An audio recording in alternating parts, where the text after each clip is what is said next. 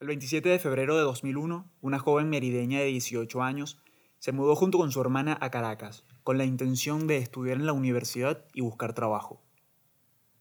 Exactamente un mes después de su llegada a la capital, el 27 de marzo, Linda Loaiza López fue secuestrada cuando salía de su residencia. Luis Antonio Carrera Almoina, su secuestrador, la mantuvo durante semanas en hoteles y en una casa playera de su padre, hasta que finalmente se instaló en un apartamento que alquiló en El Rosal, una urbanización caraqueña. Cuando él salía la dejaba esposada en la habitación y por las noches volvía a ponerle los hierros para evitar un posible escape mientras él dormía. A pesar de que los gritos eran disimulados con el alto volumen de la radio, los vecinos lograron escucharlos e imaginaron que algo no iba bien. Pero confiaron en Luis Carrera cuando éste les explicó que se trataba de cuestiones de pareja que intentaban solucionar.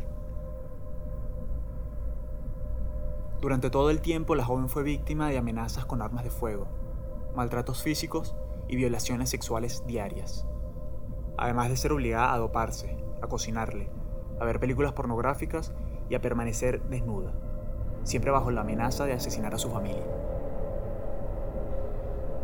López cuenta cómo su captor disfrutaba y se reía mientras le introducía una botella de whisky por el ano y por la vagina.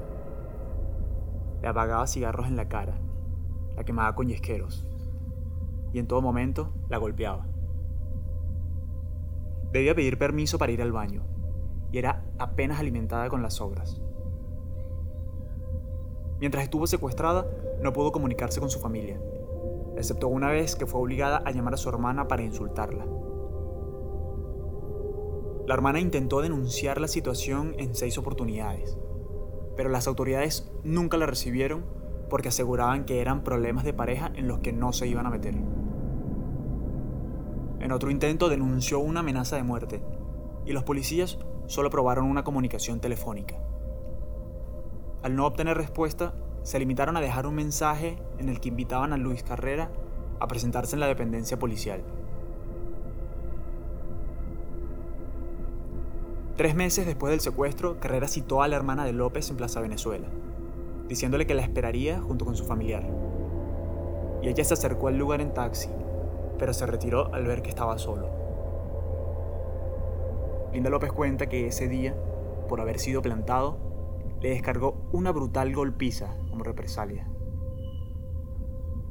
El 19 de julio de 2001, el criminal salió y no amarró ni esposó a López, porque en medio de su deplorable estado, no lo creyó necesario. Pero ella no perdió la oportunidad para juntar fuerzas, asomarse por la ventana y aún con una triple fractura en la mandíbula, esforzarse por pedir auxilio. Los vecinos llamaron a las autoridades y dos funcionarios de la policía de Chacao que patrullaban la zona acudieron al edificio.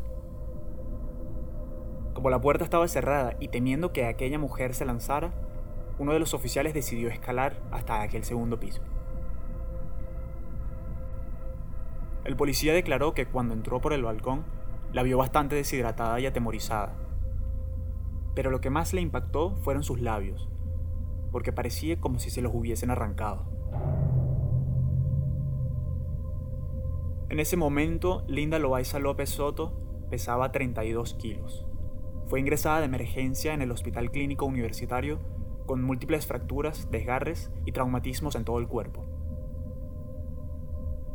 Estuvo hospitalizada durante casi un año, desde el 20 de julio de 2001 hasta el 10 de junio de 2002, y luego tuvo que someterse a distintas intervenciones quirúrgicas en las que los cirujanos reconstruyeron la imagen que Luis Antonio Carrera Almoina había desfigurado a punta de palizas.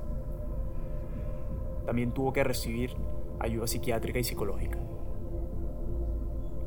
Más de tres años después, en vista del retraso procesal, Linda Loaiza realizó una huelga de hambre para exigir justicia. En ese momento, el caso había pasado por manos de más de 60 jueces, y ninguno lo tomaba porque el agresor era hijo de una importante figura pública en Venezuela, rector de una universidad que no desconocía lo que su hijo hacía con aquella joven. Sin embargo, López logró su cometido, y un mes más tarde, en septiembre de 2004, se celebró el primer juicio oral. Pero en octubre, la justicia le volvió a fallar. La jueza absolvió a Luis Carrera y también a su padre y a una empleada de la universidad de todos los delitos por los cuales habían sido acusados. López no se rindió y logró que en 2005 se anulara la sentencia y se iniciara un segundo proceso judicial. En 2006, el tribunal condenó a Luis Antonio Carrera Almoina por los delitos de privación ilegítima de libertad y lesiones personales gravísimas, pero lo absolvió de los delitos de violación, porque, según ellos, aunque los exámenes ginecológicos demostraban lesiones, no señalaban quién había sido el autor. Carrera fue condenado a seis años y un mes de privación de libertad.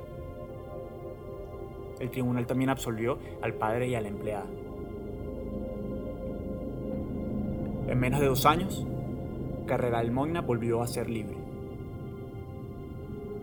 Linda Loaiza López llevó su caso a la Corte Interamericana de Derechos Humanos en 2013, siendo la primera venezolana en demandar al Estado venezolano por un caso de violación contra la mujer. Y en 2018, el Estado venezolano fue declarado culpable de la violación de los derechos humanos de Linda Loaiza López, al haber tolerado actos que violaron sus derechos a la integridad personal, la dignidad, la autonomía y la vida privada. López quería ser veterinaria, pero la indignación hacia el sistema judicial venezolano la motivó a estudiar derecho. Hoy es una abogada y defensora de los derechos humanos y quiere que su historia impulse no solo a Venezuela, sino a diferentes países a adoptar medidas de prevención, investigación y sanción para que las mujeres sean tratadas con respeto y dignidad. Yo soy Andrés Gerlotti y esto es Venezuela Criminal.